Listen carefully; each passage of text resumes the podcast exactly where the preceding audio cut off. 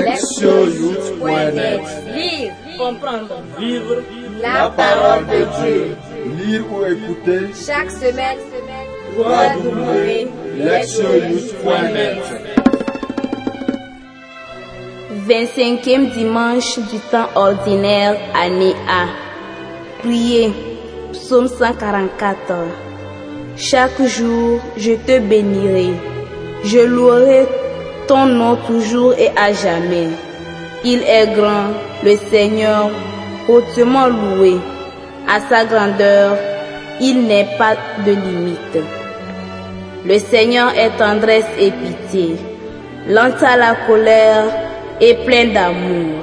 La bonté du Seigneur est pour tous, sa tendresse pour toutes ses œuvres. Le Seigneur est juste en toutes ses voies, fidèle en tout ce qu'il faut.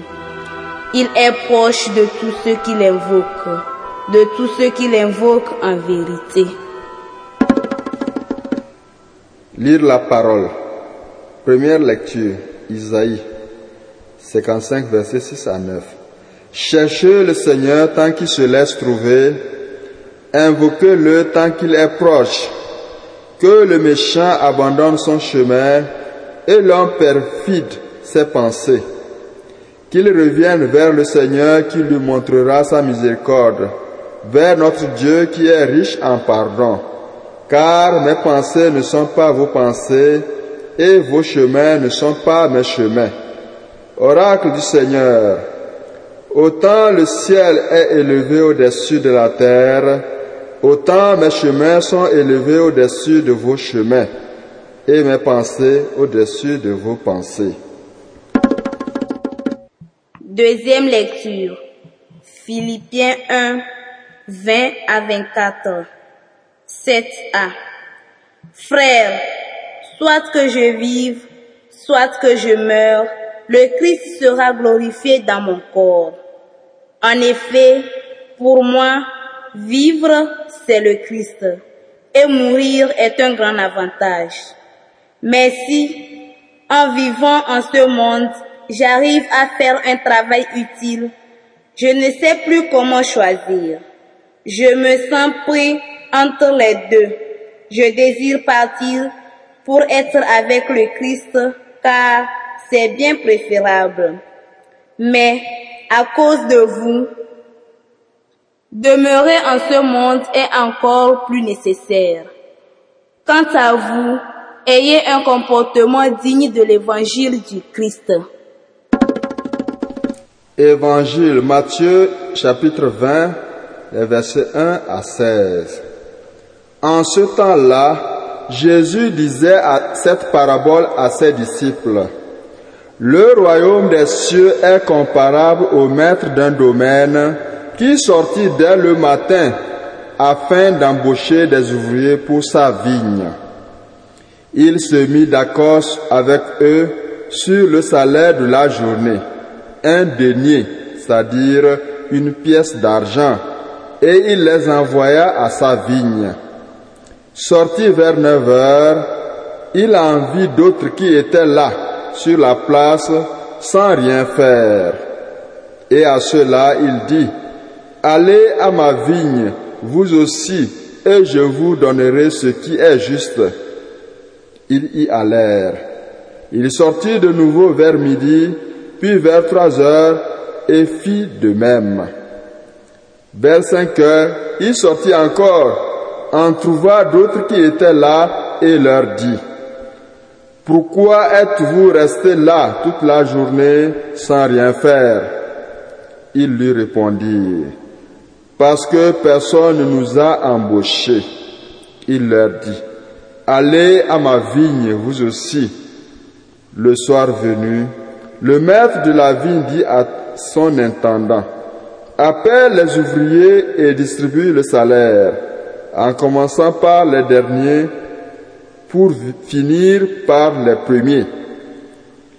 Ceux qui avaient commencé à cinq heures s'avancèrent et reçurent chacun une pièce d'un denier.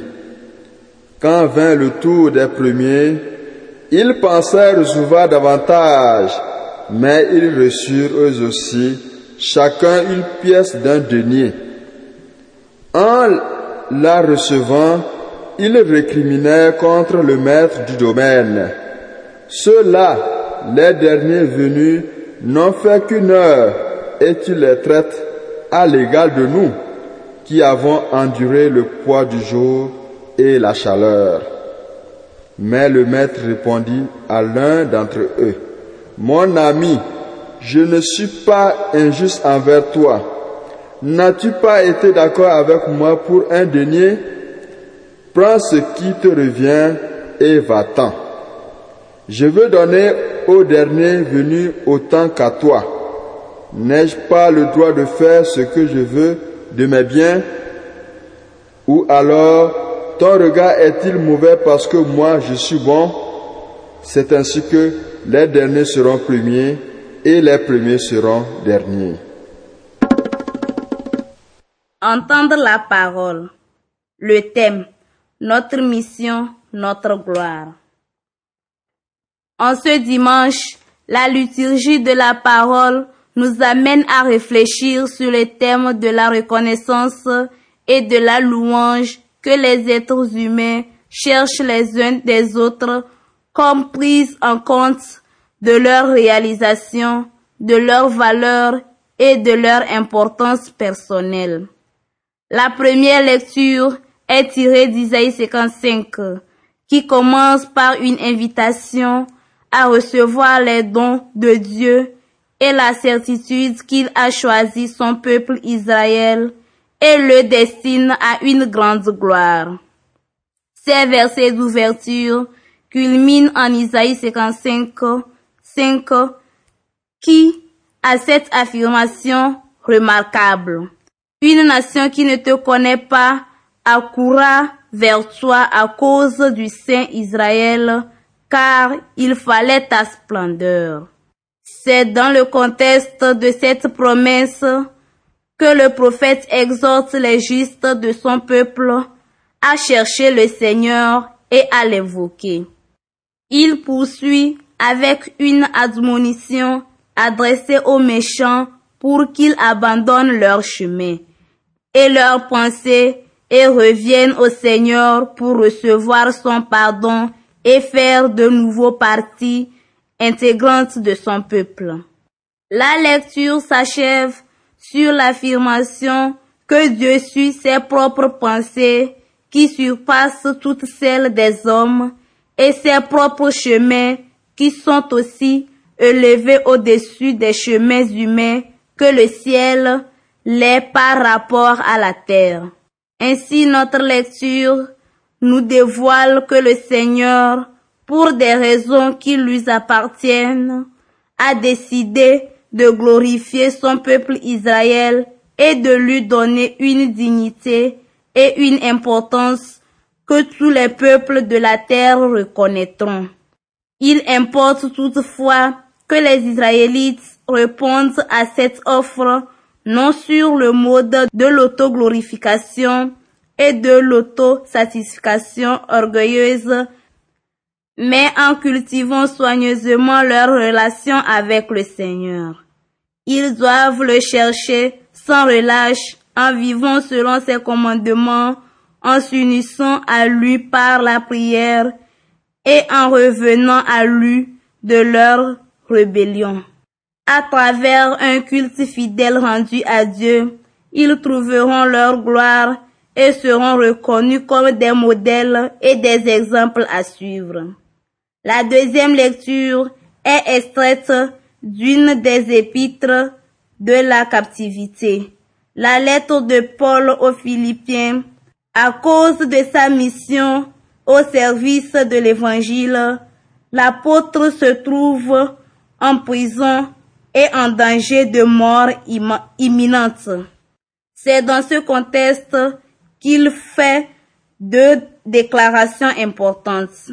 Il commence par parler de son emprisonnement et de façon surprenante, il accueille la perspective de sa mort.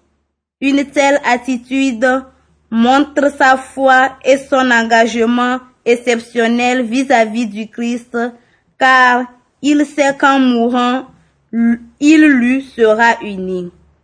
En fait, il est ouvert et prêt à accueillir toutes les issues possibles de sa captivité, affirmant que s'il reste vivant, il continuera un travail utile pour l'évangile et que s'il meurt, il sera avec le Christ.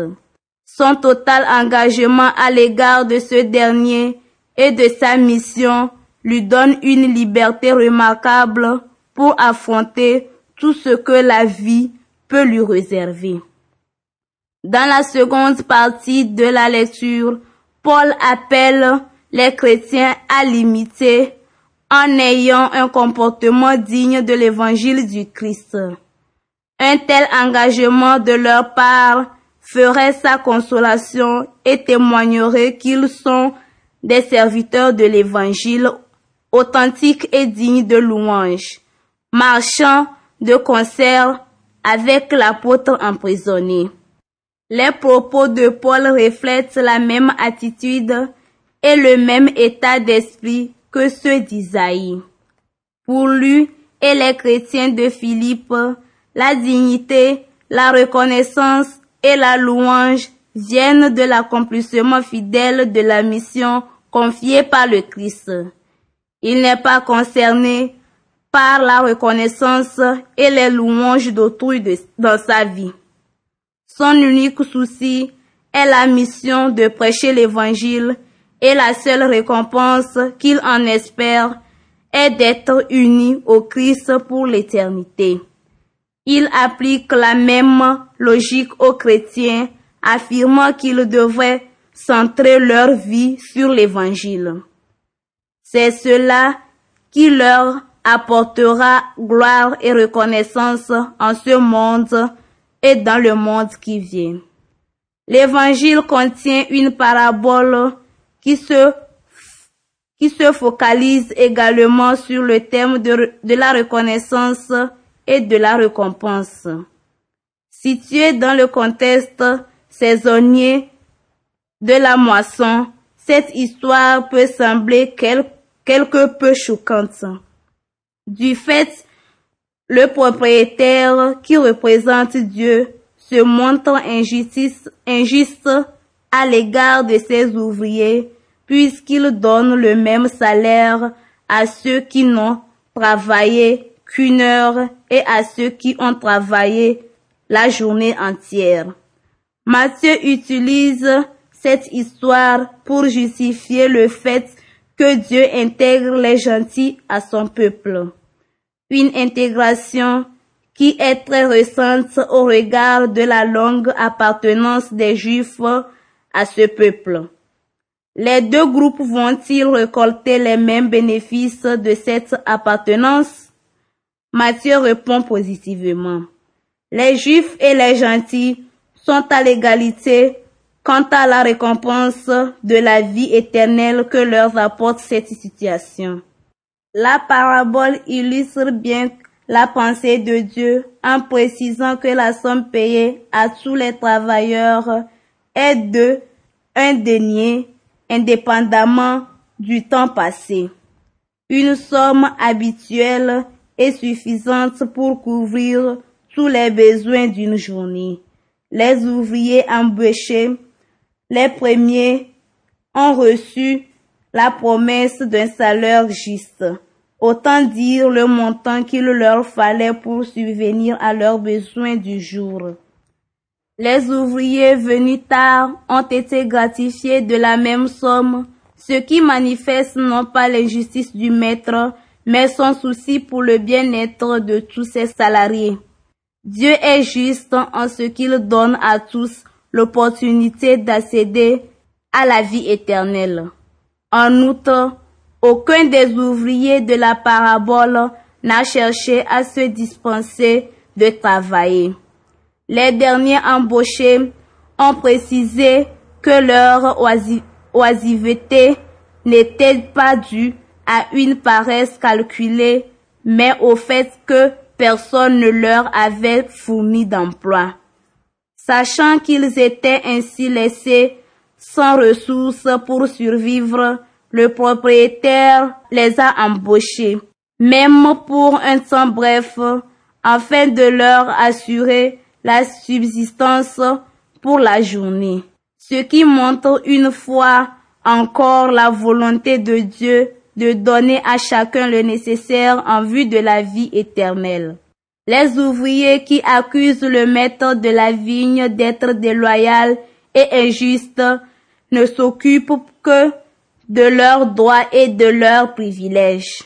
Ils veulent être reconnus et récompensés sur la base de ce qu'ils ont réalisé. Mais leur logique signifie que ceux qui ont été embauchés sur le tard doivent mourir de faim. Le récit souligne donc que Dieu agit selon une logique fondée sur un principe différent. Il donne à chaque travailleur la tâche qui lui est nécessaire pour avoir la vie éternelle. Cette tâche est unique et adaptée à chaque personne et les ouvriers n'ont pas le droit de contester le raisonnement du maître qui choisit d'octroyer à tous un salaire égal. Le propos final sur les, sur les premiers qui deviennent les derniers et les derniers qui deviennent les premiers n'implique pas le renversement radical et futur des, des situations contrairement à certaines interprétations. Bien plutôt, ce propos indique que tous se retrouveront à l'égalité en ce qui concerne les dons de Dieu. La récompense et la gloire de la vie éternelle, selon Matthieu, est à chercher dans l'accomplissement de la tâche confiée par Dieu, laquelle est l'unique et spécifique pour chacun. Chercher à être reconnu et loué pour ce que nous sommes et que ce que nous faisons est une quête humaine naturelle et plutôt acceptable.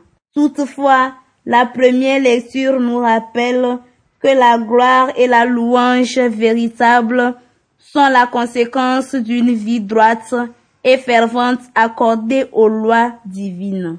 Paul souligne que la dignité chrétienne est de vivre et d'annoncer l'évangile, quelles que soient les circonstances. Enfin, l'évangile montre que le chemin vers la vie éternelle passe par la réalisation de la mission particulière donnée par Dieu à chacun et à chacune. Là est la source de la gloire personnelle en cette vie. Là est le chemin vers l'union éternelle avec le Créateur. Le Créateur que le psalmiste décrit comme le Seigneur dont la bonté est pour tous et la tendresse pour toutes ses œuvres. Écoutez la parole de Dieu.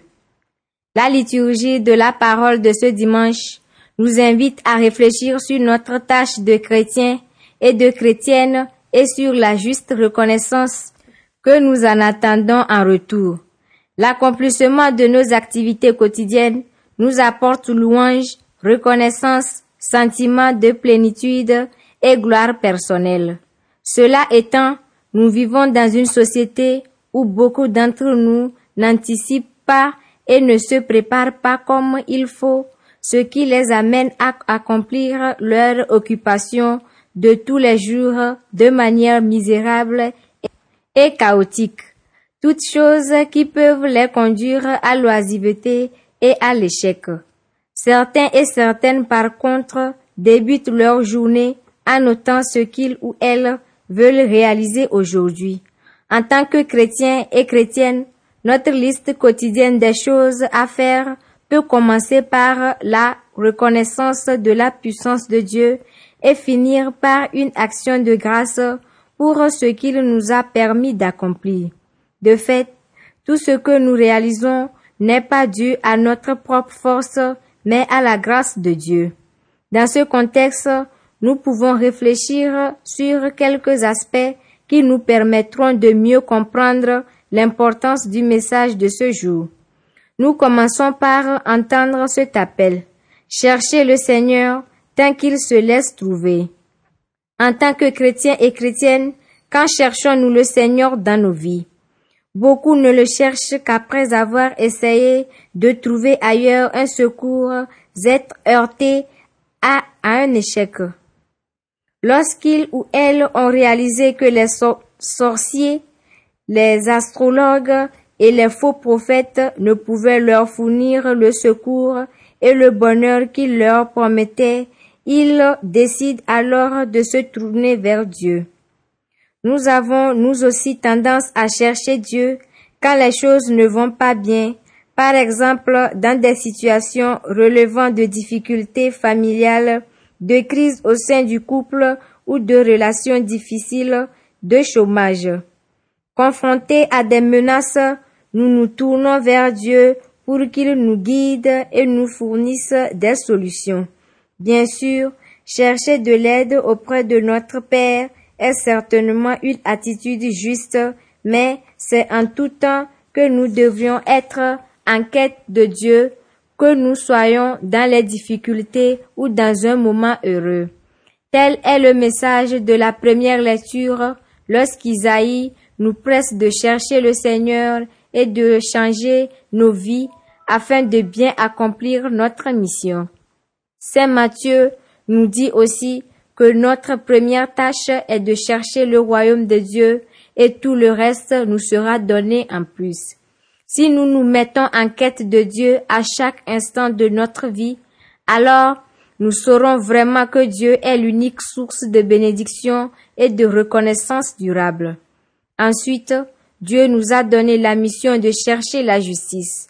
Mais est-il possible d'accomplir cette tâche dans un monde qui offre tant d'alternatives, lesquelles peuvent conduire très loin des voies du Seigneur.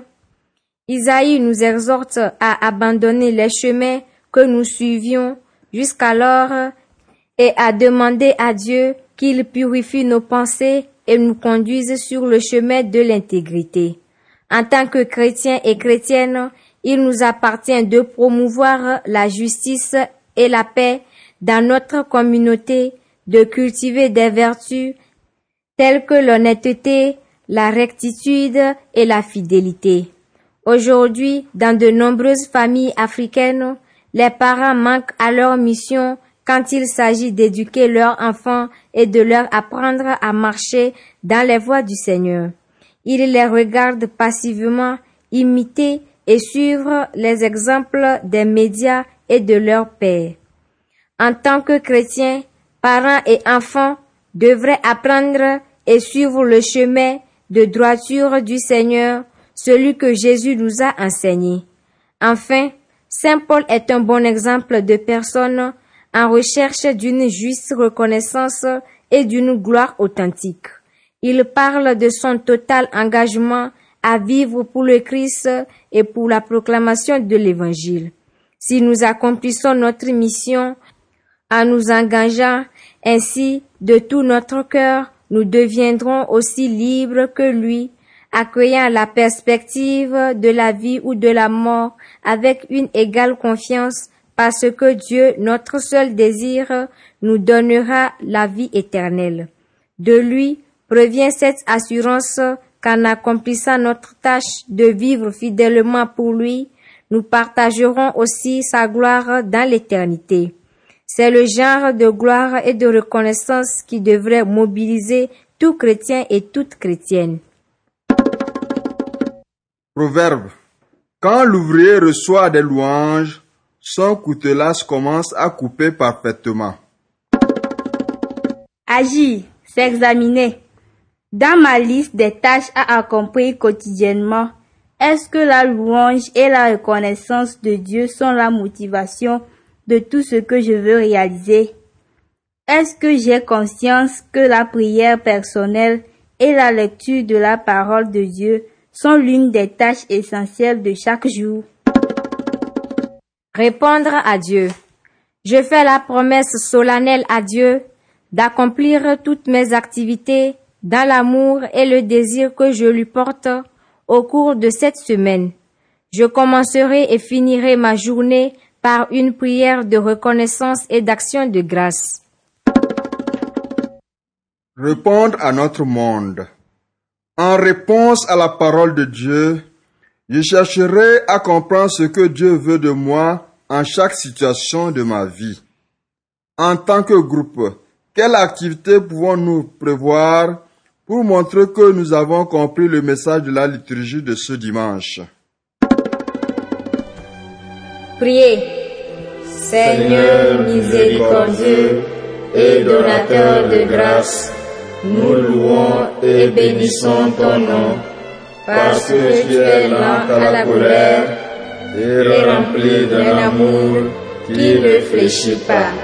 Seigneur Jésus, nous te demandons de nous accorder la sagesse et la force pour mener à bien les différentes tâches que tu nous as confiées. Aide-nous à chercher sans cesse ton visage et à marcher chaque jour dans les chemins de justice qui sont les siens. Nous te le demandons par Jésus-Christ notre Seigneur. Amen. Lectionyouth.net Lire, comprendre. Vivre La parole de Dieu. Lire ou écouter. Chaque semaine, www.lectionyouth.net